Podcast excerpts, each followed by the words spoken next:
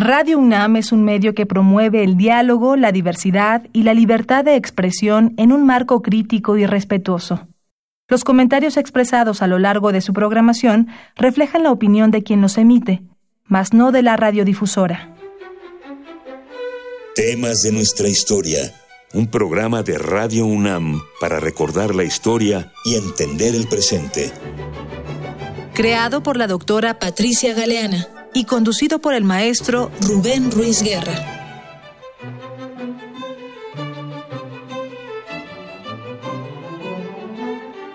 Buenos días, bienvenidas todas, bienvenidos todos a una nueva emisión de temas de nuestra historia, un espacio que Radio Universidad Nacional Autónoma de México nos ofrece para que aprendamos un poquito de nuestra historia. El día de hoy vamos a platicar acerca de los códices mayas, qué son, para qué servían, quiénes los hicieron, cómo los hicieron, cómo los hemos conservado.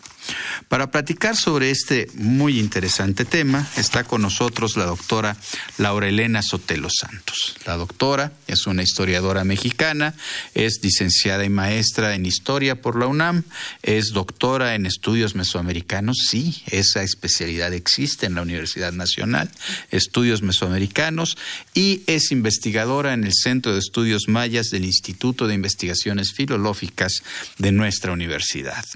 Ella tiene una línea de investigación muy clara, muy definida, que es iconografía aplicada a códices mayas. Entonces traemos a la mera experta sobre este tema que nos convoca el día de hoy.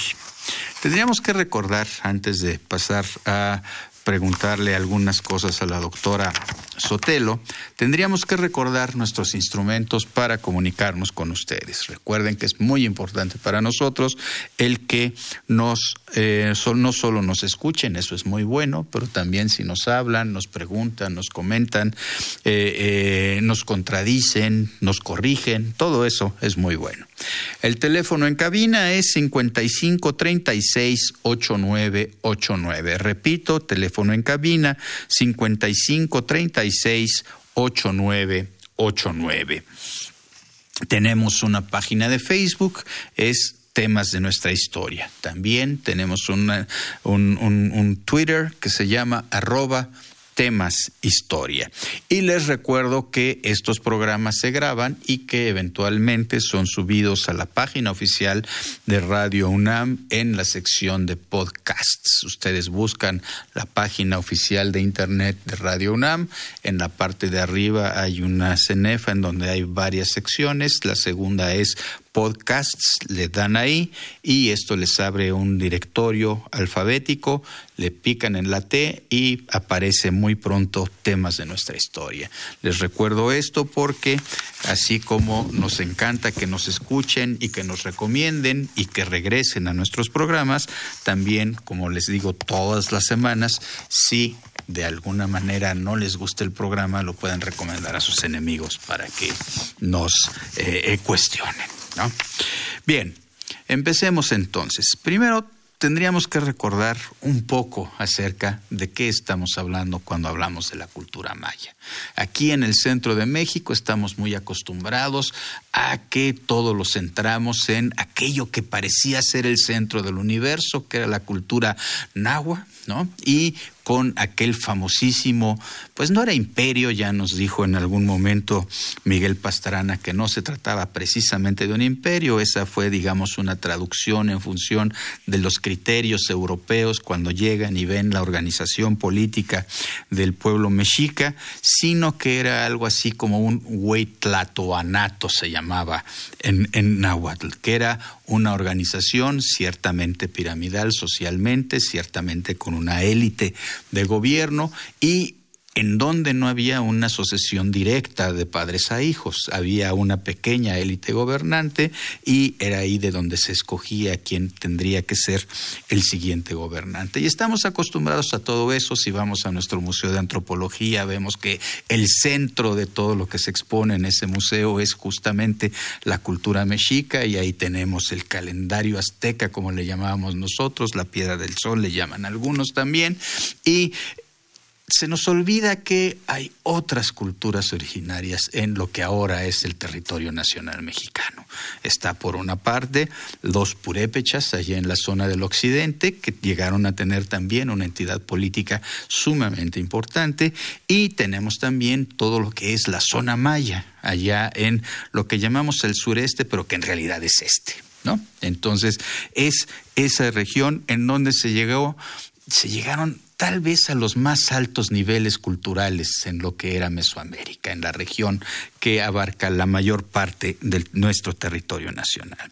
Y justamente esa sería la primera pregunta de la doctora Sotelo. ¿A qué nos estamos haciendo referencia cuando hablamos de los mayas, de la cultura maya? Bueno, es una pregunta indispensable y también muy compleja porque depende desde qué ángulo exponga uno qué es lo maya. En términos históricos y culturales, podemos decir que el área maya es una extensión de más de 400 mil kilómetros cuadrados que comprende parte de México y América Central.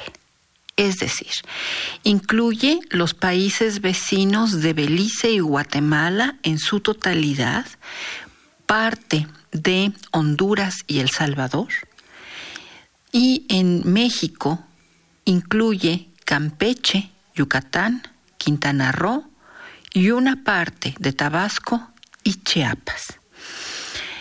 Como ustedes eh, se imaginan, este territorio amplio incluye una diversidad ecológica enorme que va desde picos de más de 3.000 metros de altura hasta zonas costeras, que son planas y bajas.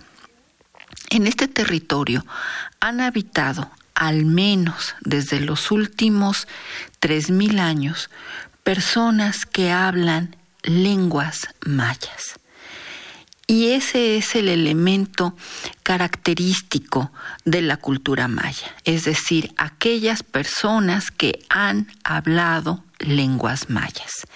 Y aquí es importante señalar que no es solo el maya, sino en las lenguas mayas comprenden más de 30 idiomas que están emparentados entre sí, que tienen mayor o menor grado de comprensión entre ellos, y los estudios muestran que al menos desde el cuarto milenio antes de Cristo se han ido separando. Y esta separación y esta diversificación continúa hasta nuestros días. Hay lenguas que se hablan en México y lenguas que se hablan en Guatemala, en Belice, en Honduras, en Chiapas, en Campeche, etc. Entonces, todo esto es lo que nosotros llamamos área maya. De tal manera que desde una perspectiva temporal sabemos que estamos hablando al menos de 5.000 años. Y hablando en términos eh, de una civilización originaria, estaríamos pensando en los últimos 3.000 años. Y aquí otro punto importante es señalar que hoy en día es posible hablar, conversar eh, con mayas en diferentes puntos de México, de Centroamérica y del mundo. La migración sigue activa. Bien, y en términos cronológicos, ¿a qué nos referimos cuando hablamos de la cultura maya? Ya dijiste, bueno, hasta la fecha seguimos, podemos hablar con un maya y pues hablamos de estas personas que tienen un cierto fenotipo, que tienen una lengua, que son lenguas que, como bien lo dijiste, se han ido diferenciando y de repente unos cuantos kilómetros de diferencia hacen que se hablen lenguas no totalmente diferentes, pero siempre aunque emparentadas, distintas. Pero bueno, nosotros recordamos que en nuestra historia, cuando vamos a la escuela primaria, nos enseñan que una de las grandes culturas, digamos que sirven de madre para lo que es la cultura llamémosla nacional, porque eso también está en cuestión ahora, ¿no? Es la maya. ¿A qué se está haciendo referencia con eso? Bueno, se está haciendo referencia a una tradición continua que tiene diversas manifestaciones materiales y que se puede rastrear al menos desde el año 1000 antes de Cristo, eh, en algunos focos, en algunos puntos, y que eh, después, hacia el siglo III de nuestra era, alcanza una serie de elementos que la hacen diferenciada culturalmente. Estos restos materiales nos permiten señalar que se incluyen dentro de la tradición maya. Y hay elementos que son diagnósticos de una civilización. Entonces, la civilización maya eh, incluye eh, elementos como un Estado centralizado, eh, núcleos urbanos, un sistema de escritura, una religión, formas para transmitir eh, los conocimientos, un sistema político eh, organizado y centralizado en dinastías que gobernaban, eh, luchas entre las distintas dinastías, em, comercio, y bueno, es, es, muy, muy complejo, pero a nivel material podemos nosotros encontrar dos elementos que me parecen fáciles de reconocer. Uno es la presencia de escritura y la escritura es un indicador de identidad, sin duda, pero también de una concepción del mundo y de un poder político. Encontramos el mismo sistema de escritura desde Copán hasta Palenque, desde mm, Mayapán hasta Tonina. Entonces, si nosotros ponemos estos cuatro puntos en el mapa, estamos encontrando un territorio continuo que del siglo III, en algunas partes hasta el siglo IX y en otras hasta 1521 o después, seguía utilizando un sistema de escritura característico y propio de los mayas. Eh, entonces podemos nosotros hablar de una tradición maya, sobre todo en dos periodos, uno que se llama clásico maya, que va del 300 al 900, y otro periodo que va más o menos de el pues 1250 a la llegada de los españoles. Y esta fecha de la llegada de los españoles es muy variable desde 1517 en las costas de la península de Yucatán hasta la caída del llamado Imperio Quiché, que también hay que matizar que entendemos por Imperio Quiché en las tierras altas de Guatemala en 1524, o la entrada muy tardía en 1696 en el Petén, eh, cuando caen el último reducto maya en manos de los españoles. Entonces, hay escritura desde tiempos inmemoriales? Desde, eh, podemos nosotros afirmar que hay escritura maya, como se desarrolló después, hasta desde el siglo III, en la estela 29 de Tikal. Es el ejemplo más antiguo de escritura con un sistema cronológico propio que incluye registros temporales que rebasan los límites no solo de la civilización maya, sino de la humanidad, y que eh, registran hechos antes de la creación, que según afirman los mayas se dio en el 3113 a.C., hasta hechos en el futuro, como dice una de las inscripciones de Palenque, que se va a conmemorar en el siglo 34 la entronización de Pacal el Grande, el señor de Palenque.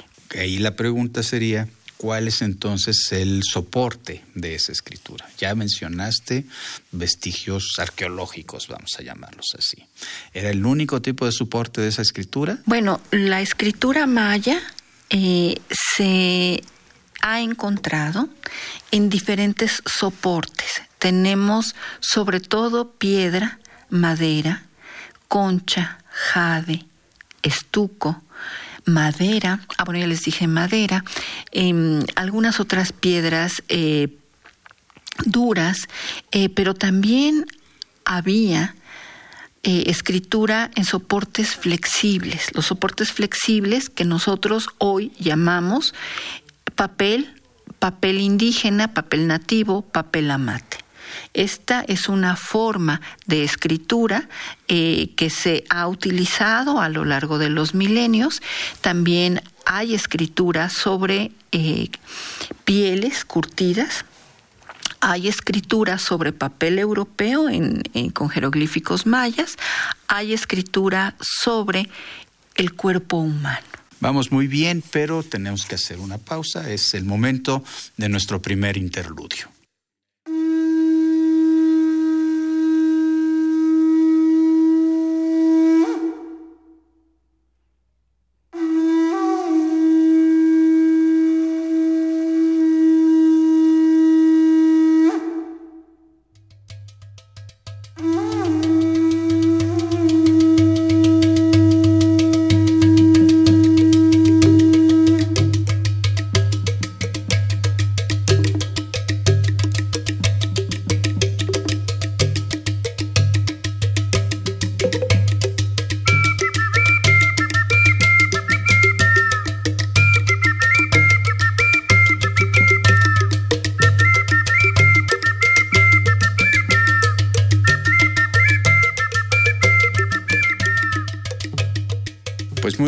Estamos de regreso con la doctora Laura Sotelo, quien es especialista en la cultura maya y más específicamente en el estudio de los códices mayas. Y entonces nos estaba platicando de los distintos soportes. Me quedó una duda cuando estabas hablando de esto.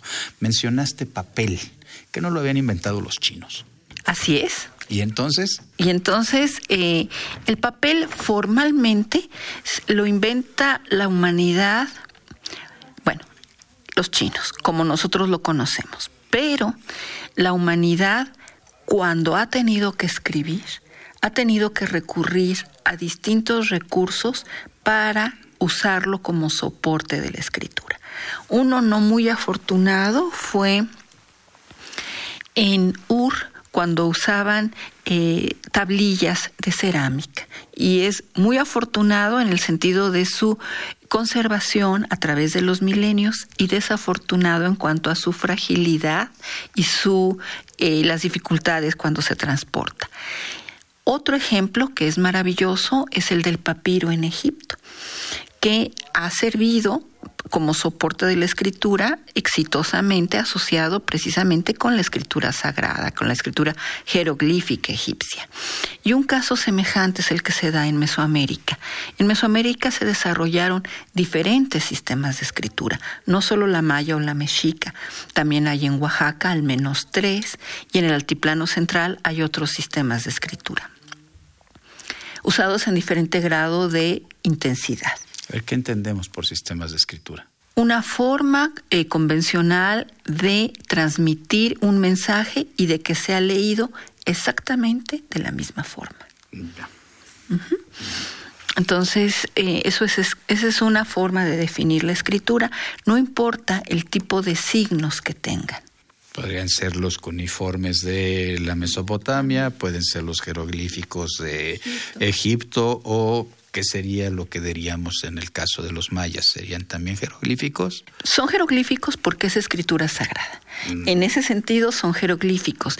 Eh, su naturaleza es silábica y sus formas parecen pictografías. Mm. O sea, nosotros podemos en ocasiones reconocer las imágenes que están representadas a veces son abstracciones simbólicas de lo que están representando y hay una forma de leerla, que normalmente es a través de sílabas. Y la combinación de sílabas es la que produce significados o palabras, pero hay palabras que son silábicas, monosilábicas en maya. Entonces, es un juego que nos permite realmente leer eh, esta escritura. Ya, entonces no estamos hablando de la escritura que nosotros conocemos y que sufrimos con las bolitas y palitos y esas cosas, lo tenemos claro. Lo tenemos claro, ese es un sistema latino heredado de Roma.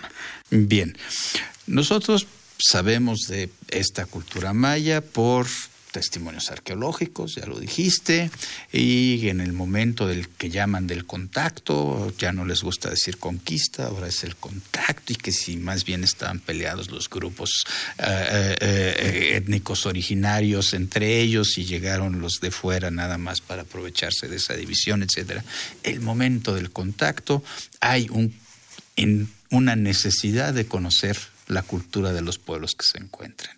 Y hay un proceso de aculturación que implica en alguna medida aprender por una parte los rasgos culturales, por otra parte aprender los mecanismos para reflejar eso de alguna manera, eh, ahora sí sobre el papel, ¿no? y con los nuevos caracteres este, latinos, etcétera, y es una fuente muy importante. Pero al parecer también hay códices. Entonces, bueno, quisiera que platicáramos un poco sobre los códices. Primero dime qué son esos códices, ¿no? Y ya vamos viendo de qué se tratan, Bueno, llamamos códices a los libros jeroglíficos que usaban los antiguos sacerdotes mayas. ¿De qué están hechos? ¿Cómo son? Bueno, se trata de tiras de papel nativo, de papel amate, tiras largas, dobladas en forma de biombo, plegadas, para decirlo en términos mayas, plegadas. Son libros plegados y les llamamos códices porque al igual que los manuscritos medievales, tienen pequeñas ilustraciones. Eh, que forman parte del texto y que se leen, que tienen un significado. Em, ¿Desde cuándo hay códices mayas? Bueno, las evidencias arqueológicas eh, nos remiten más o menos hacia el siglo IV de nuestra era.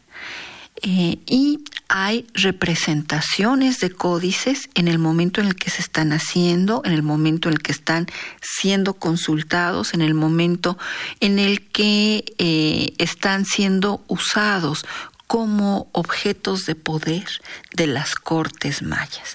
Entonces, el conjunto de representaciones de códices prehispánicos, sobre todo en cerámica, pero no exclusivamente, sobre todo en cerámica, pero no exclusivamente, es muy amplio, incluye más de 20 ejemplos y nos dan una idea muy clara de su uso, su función y su significado, no así del contenido específico. Bueno, y eh, además existen solo tres pequeños y frágiles fragmentos que están en Europa.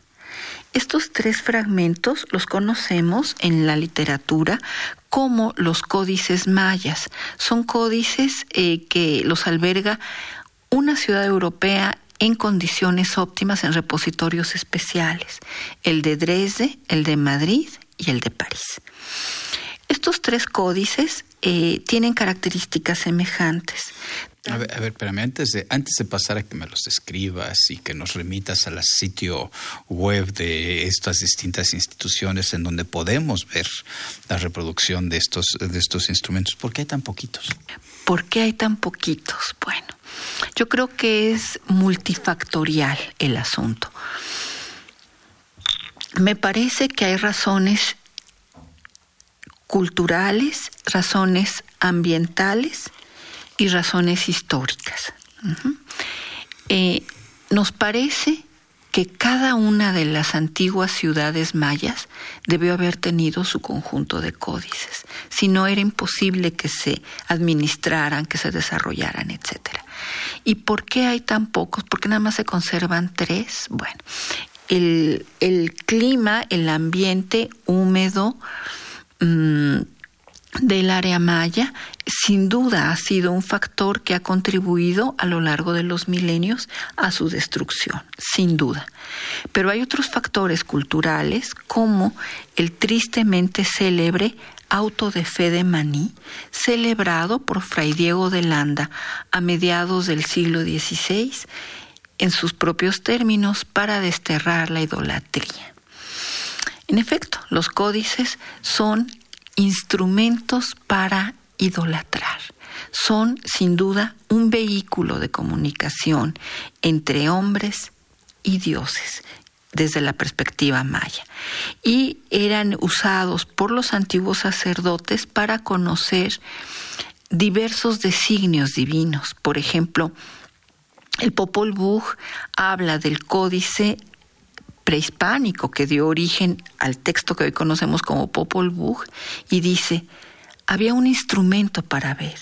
Los gobernantes sabrían si había guerra, si habría hambre, sabrían qué habría y esto estaba escrito en los códices. Entonces, describir a los códices como un instrumento para ver, podríamos añadir para un instrumento para ver a través del tiempo. Esta era la función que tenían los códices. Y, fueron destruidos porque los eh, frailes se dieron cuenta de esta función ritual, religiosa, identitaria que tenían los códices y trataron por todos los medios de acabar con todos ellos.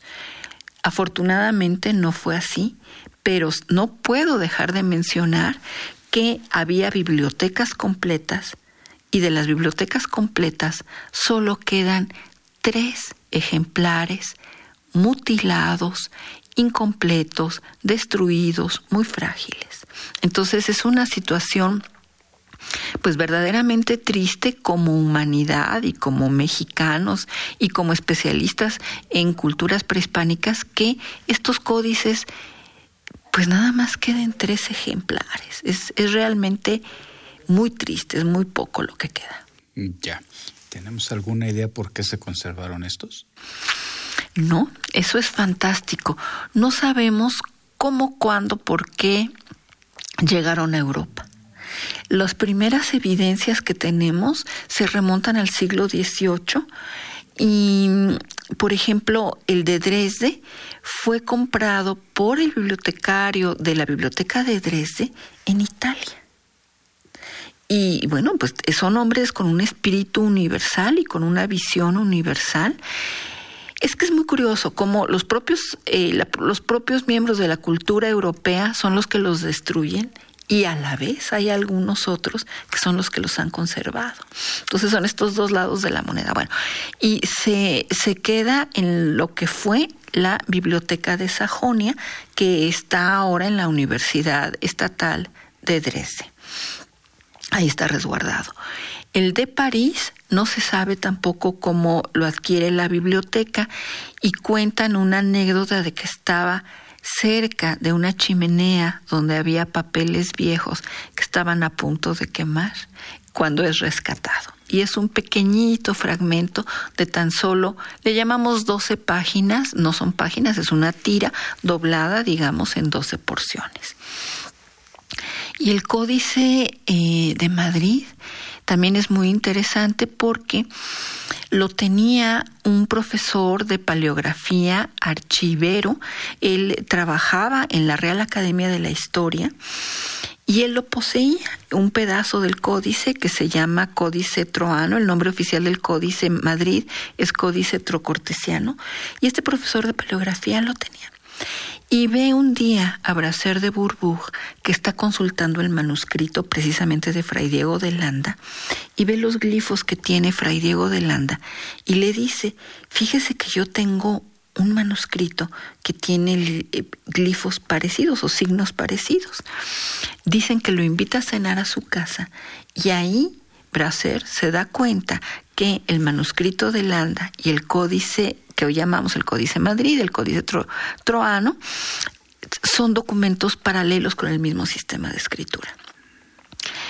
Y entonces, eh, bueno, viaja a París el códice, se expone en una eh, exposición mundial y finalmente eh, regresa. A la par se empieza a vender otro fragmento que hoy conocemos como códice cortesiano, eh, su dueño aseguraba que había sido de Hernán Cortés. Aseguraba. Y entonces lo ofrece a la biblioteca botleyana, lo ofrece a em, Francia y no lo compran. Hasta que finalmente lo compra España. Oye, está muy interesante esto, pero tenemos que hacer nuestra pausa para escuchar nuestra cápsula. Regresamos en unos minutos. En el ámbito académico de la actualidad, los manuscritos prehispánicos realizados sobre un soporte flexible son conocidos como códices. Sus textos son parte de una larga tradición de sistemas de escritura nativos de Mesoamérica. Entre los pocos códices que han perdurado del México prehispánico se encuentran los de origen maya, cuya historia conocida se remonta al año de 1562, donde Fray Diego de Landa, radicado en Yucatán, ordenó la destrucción de varios códices de la región como un acto de fe a la nueva religión impuesta. La doctora Laura Elena Sotelo menciona que se puede considerar como códices mayas al conjunto compuesto por distintos tipos de manuscritos que conforman un complejo fenómeno milenario realizados por hombres mayas tanto en la época prehispánica como en los siglos posteriores a la llegada de los europeos.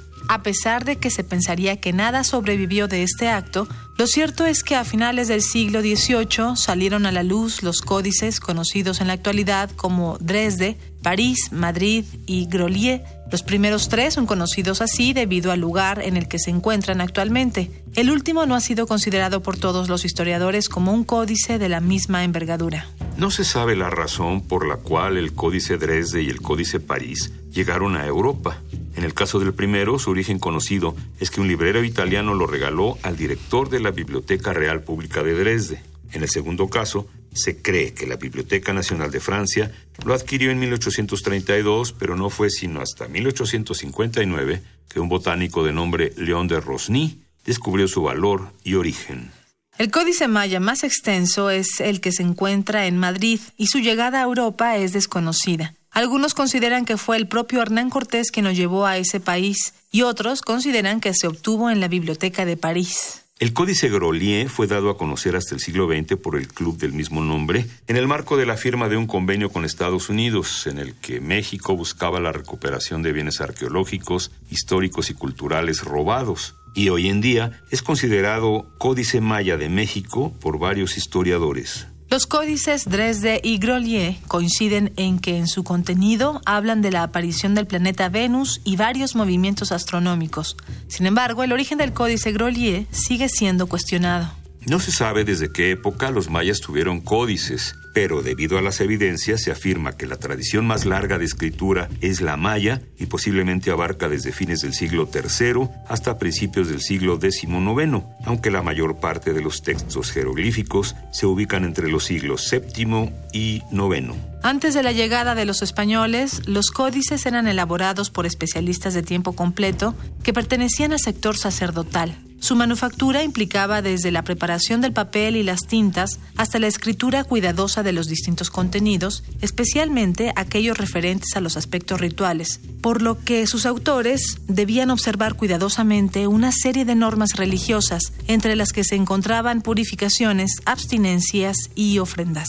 Se sabe que todos eran escritos por los sacerdotes mayas en papel de amate, que es un tipo de papel vegetal realizado de modo artesanal. Se obtiene al aplastar las cortezas de una planta llamada jonote, mismas que se cuecen en agua con cal. La historia de los libros sagrados mayas dan cuenta de distintos momentos a través del tiempo. A través de ellos, los sacerdotes pudieron registrar la memoria de los hechos o las previsiones de futuro y posiblemente tuvieron un papel central en la transmisión de los saberes de la élite. Muy bien. Bueno, pues estamos de regreso, seguimos platicando con la doctora Laura Sotelo, estamos muy, muy eh, eh, interesados, muy contentos, nos está platicando algo pareciera una novela de aventuras, ¿no? Eh, empezando porque son documentos que se han conservado y quienes los conservaron, a final de cuentas, no tenían idea clara de qué eran, simplemente vieron algo que parecía viejo que parecía que tenía un cierto valor, no sabían cuál era ese valor, pero lo conservaron, como muchas de las cosas que de repente sucede que están por ahí, ¿no? En Viena tenemos el llamado penacho de Moctezuma, que lo llevó a Europa a alguien que no sabía qué era, que no tenía ni la menor idea de qué se trataba, qué sentido tenía, y simplemente se lo llevó porque tal vez lo haya visto bonito y dijo, bueno, pues me lo llevo y lo conservamos como una antigüedad. Pareciera ser un poco la misma, la misma racionalidad aquí. ¿No? Aquí eh, mencionaste a un francés, Brasser, ¿no? Brasser de Bourbourg. Él, cuéntanos un poquito de él. Bueno, Brasser es un personaje interesantísimo, es un sacerdote francés apasionado por el pasado prehispánico y por los mayas. A mí me impresiona esta sensibilidad y esta visión que tenía Bracer. Fíjense, él es quien encuentra el Popol Vuh, quien descubre el manuscrito de Landa, que por cierto es una copia, no es el manuscrito original, y es quien descubre el códice troano.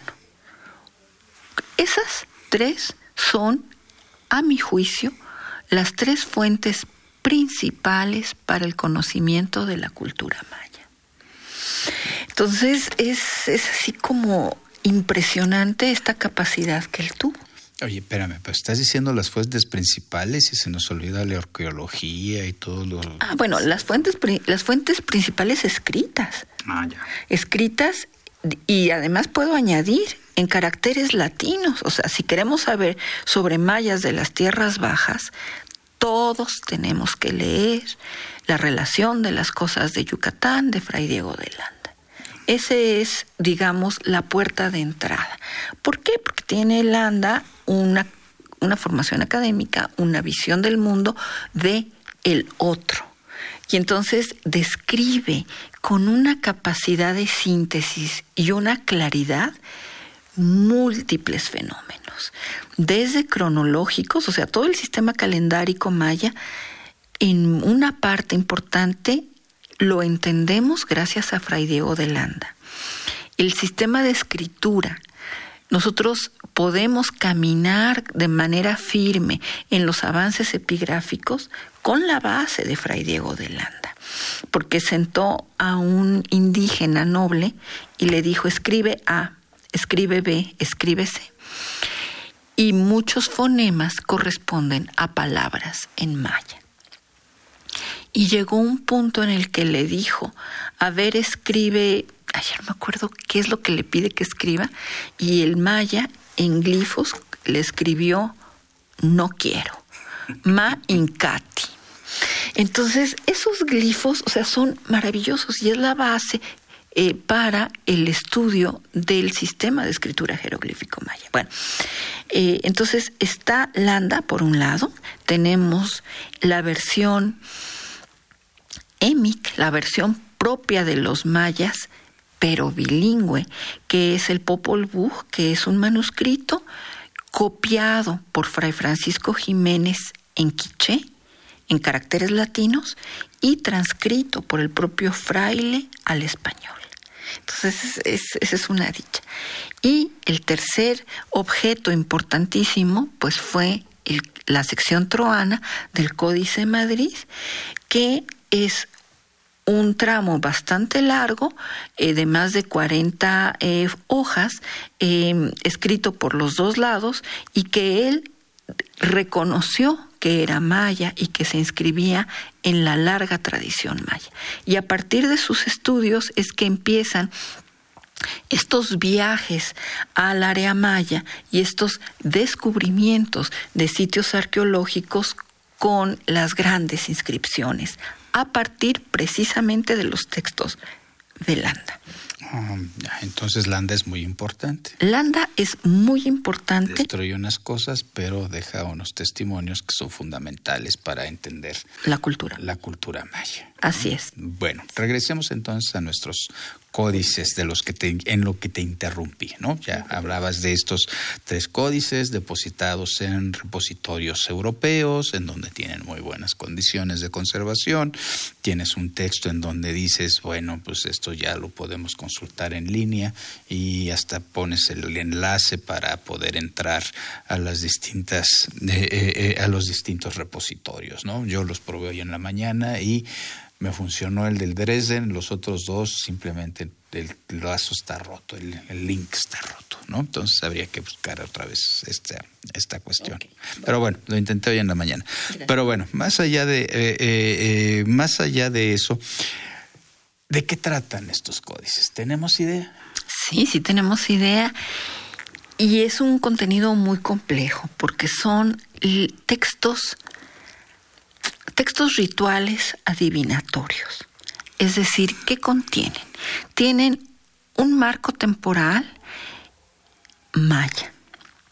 Es decir, tienen el calendario de 260 días, que es un calendario único en la historia de la humanidad que se compone de 13 números y 20, le decimos nosotros, signos jeroglíficos, aunque los mayas quiché de Guatemala actualmente, en las tierras altas de Guatemala, lo siguen usando y les llaman ajaus, vamos a traducirlo como dioses.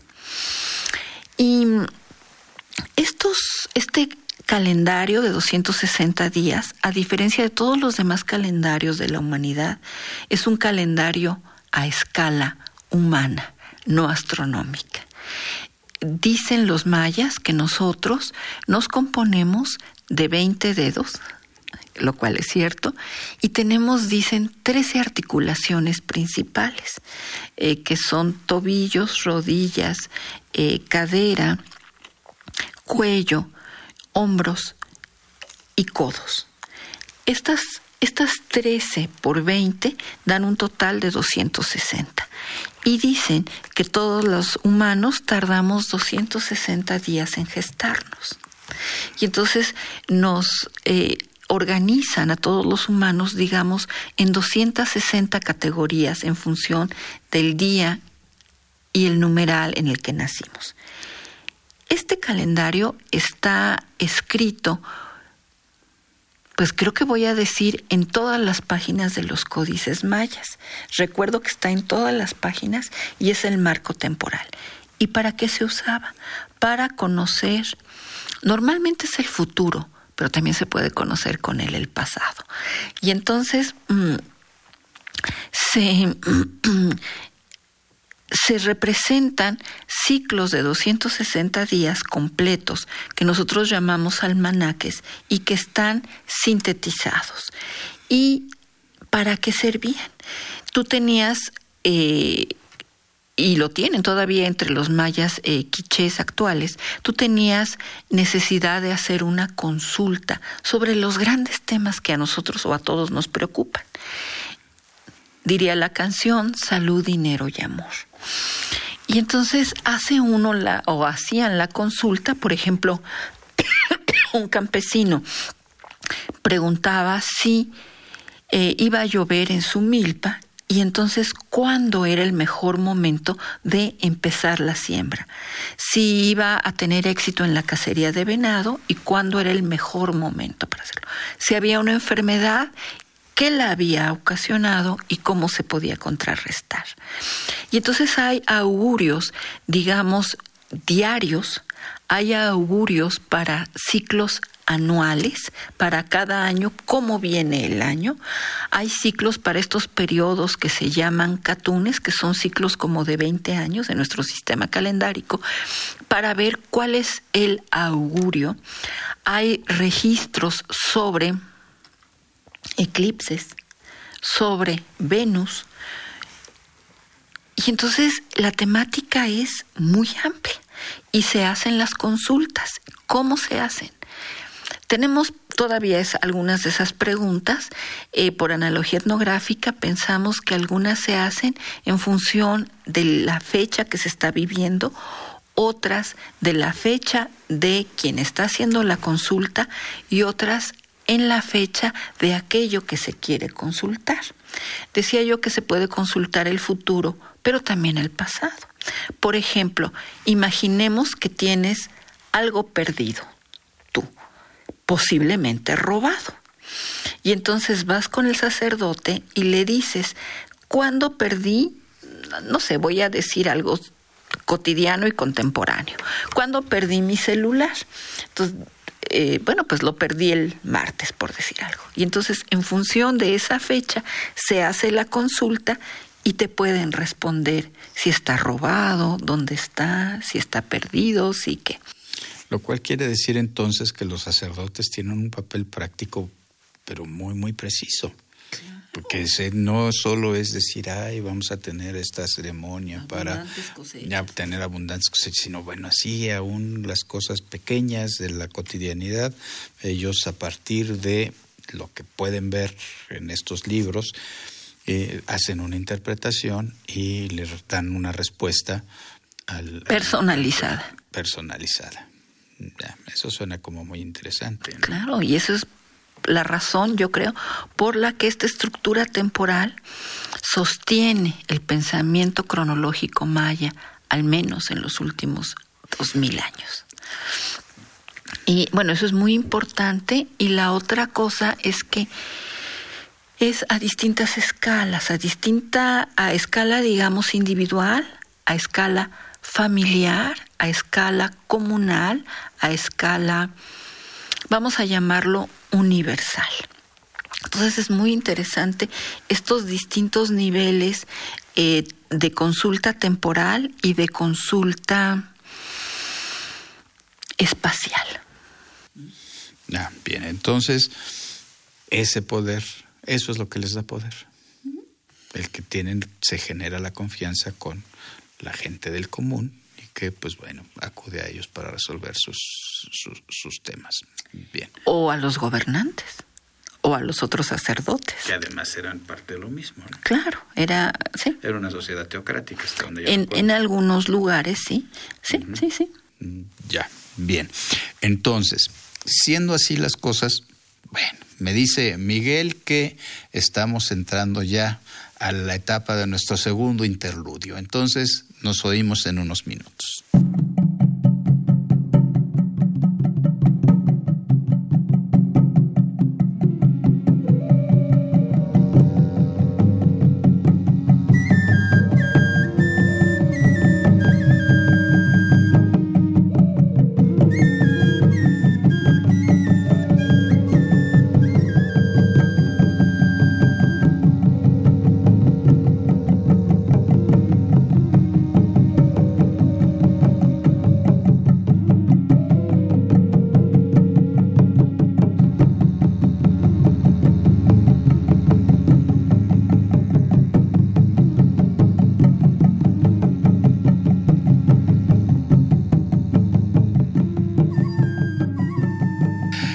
De regreso con la doctora Laura Sotelo platicando acerca de los códices mayas y el tiempo se nos ha ido como agua ahora, ¿no? Ahí ha estado hablando mucho de el tiempo como un elemento central en la cosmovisión de los mayas, como un elemento que marca la vida, la cotidianidad. A lo mejor nosotros no somos tan conscientes del tiempo como eso, ¿no? Sabemos que pasa, pero no le damos este valor así pues prácticamente sagrado o sagrado. Ese valor cualitativamente distinto, que eso es una de las características muy interesantes que tiene. Estaba, nosotros imaginamos el tiempo como un, como un continuo semejante o parejo. Y ellos al revés, ellos lo valoran diferenciado cualitativamente en función de distintos ciclos, días, ciclos de 20 días, meses, años, ciclos de 20 años, ciclos de 400 años y ciclos mucho mayores. Ahora, me llama mucho la atención este asunto de esta larga duración, este pensar en los tiempos, en los largos tiempos, ¿no? Nosotros usualmente lo medimos, pues si hablamos de siglos, de repente hablamos de milenios, pero al final de cuentas lo medimos fundamentalmente con nuestras vidas, ¿no? 50, 60, 70, 90, en fin, que son así como, digamos, los grandes, eh, los grandes ciclos vitales, ¿no? ¿Eso tenía algún sentido en términos eh, prácticos, en términos de cómo trabajaban, en términos de cómo se relacionaban entre sí, en términos de cómo se peleaban entre sí? Claro, claro, es, es, es fantástico todo esto. Todo, eh, la valoración del tiempo marcaba los ritmos individuales y colectivos. Entonces, eh, actos que son significativos en la vida, se consultaba cuál era el mejor momento y en los códices está la respuesta. La respuesta no solo cuál es el mejor momento, sino también la respuesta ritual. ¿Qué hacer para propiciar? ¿Qué hacer para compensar algo negativo? O sea, hay que propiciar lo positivo, hay que tratar de contrarrestar lo negativo. Y entonces se establece un diálogo entre hombres y dioses a través de los códices. Y se establece un, digamos, un diálogo de reciprocidad en donde mediante las ofrendas de diferente índole, eh, los dioses asumen un papel comprometido con la humanidad. Ya. Bien, oye, pero regresando a los códices otra vez. Tienes un artículo muy bonito en donde hablas acerca de los motivos vegetales de uno de estos códices, ¿no? Platícanos un poco de eso. Este, este artículo me ha gustado mucho porque hay que preguntarse qué es lo que está representado en los códices. Y en los códices están representados elementos naturales y culturales.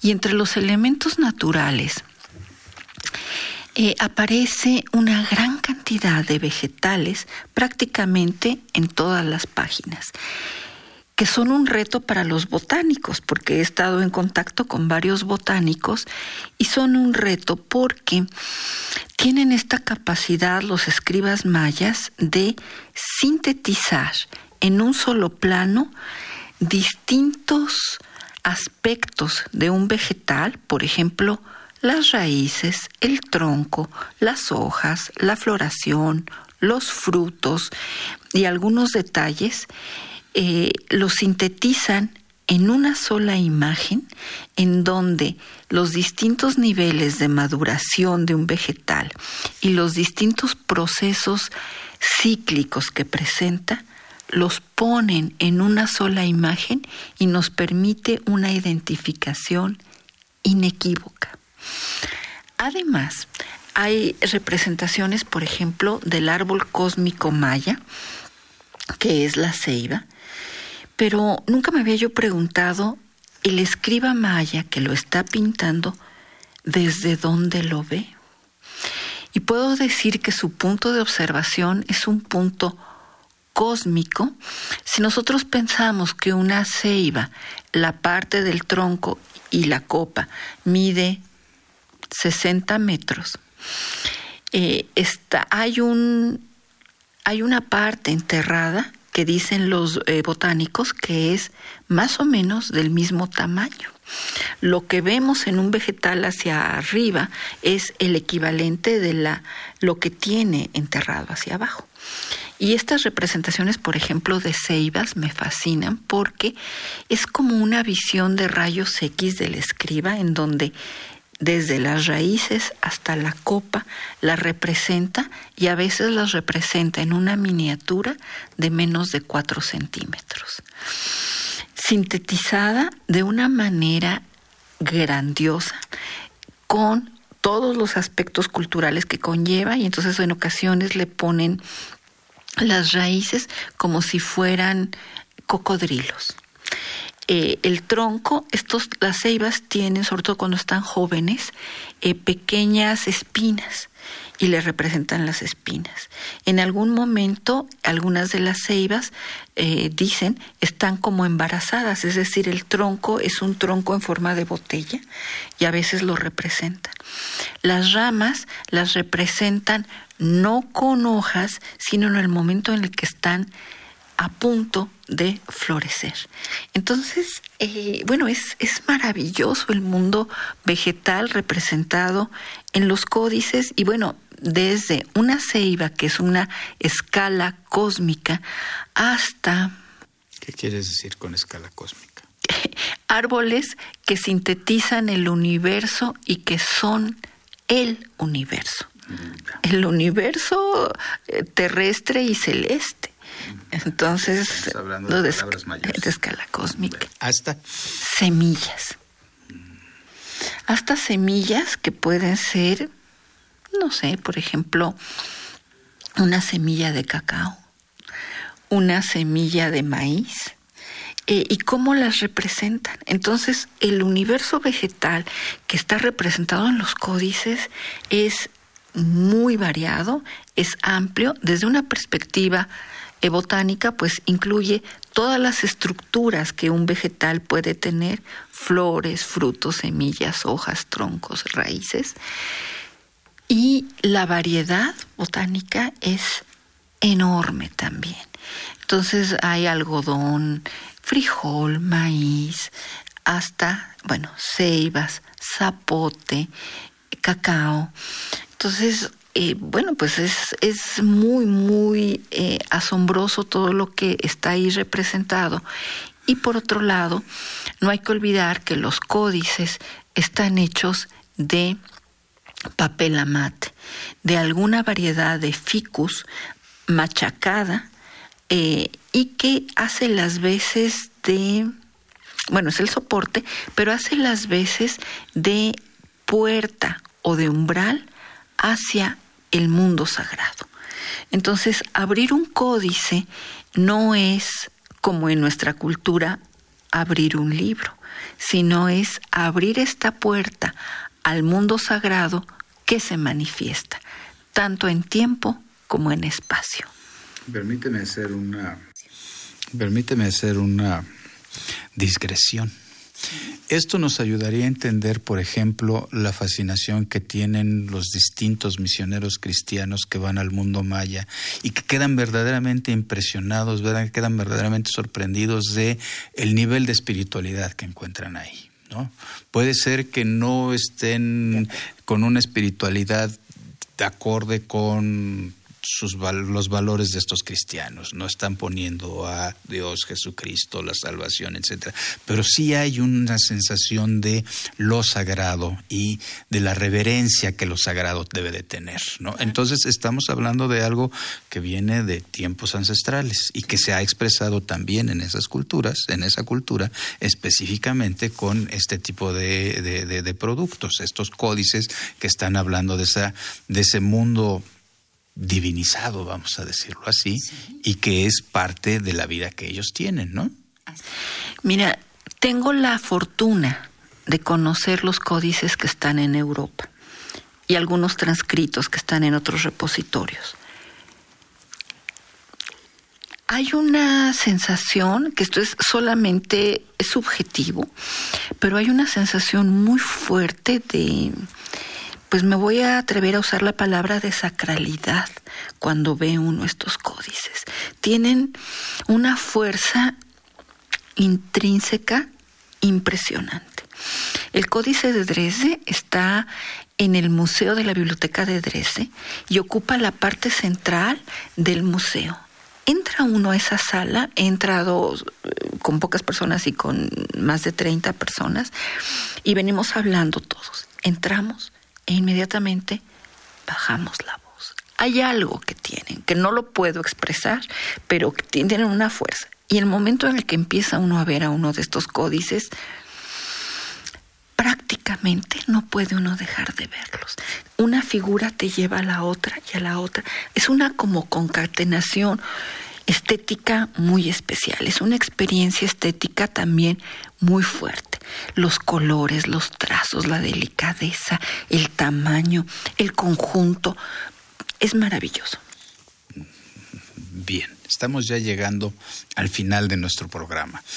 ¿Alguna otra cosa que quieras agregar, Laura? Ojalá aparezcan más códices ojalá aparecieran más códices, ojalá se conservaran más. Eh, hay ahora un estudio reciente que asegura que un documento que se había conocido como Códice Grolier, que se resguarda en la Biblioteca Nacional de Antropología e Historia, aseguran que es un códice maya prehispánico. Ojalá y fuera así. Bueno, pues estaremos confiando en que así sea y que haya todavía muchos estudios para que nos ayuden a entender esto. Temas de nuestra historia. Es un programa coordinado por la doctora Patricia Galeana, es un programa que es conducido por Rubén Ruiz Guerra y que tiene de repente invitados, bueno, no de repente, siempre tenemos invitados de lujo, como la doctora Laura Sotelo el día de hoy. Elsa Aguilar está en la difusión, Erlinda Franco nos apoya en la producción, Miguel Alvarado en la cápsula y en la producción musical, María Sandoval y Juan Stack son las voces de la cápsula, Lucero Rocha en los teléfonos, el día de hoy Violeta Torres ha estado como operadora y un agradecimiento muy, muy especial a la Federación Mexicana de Asociación Civil. Y pues muchísimas gracias y nos oímos dentro de ocho días. Temas de nuestra historia. Un programa de Radio UNAM para recordar la historia y entender el presente. Creado por la doctora Patricia Galeana y conducido por el maestro Rubén Ruiz Guerra.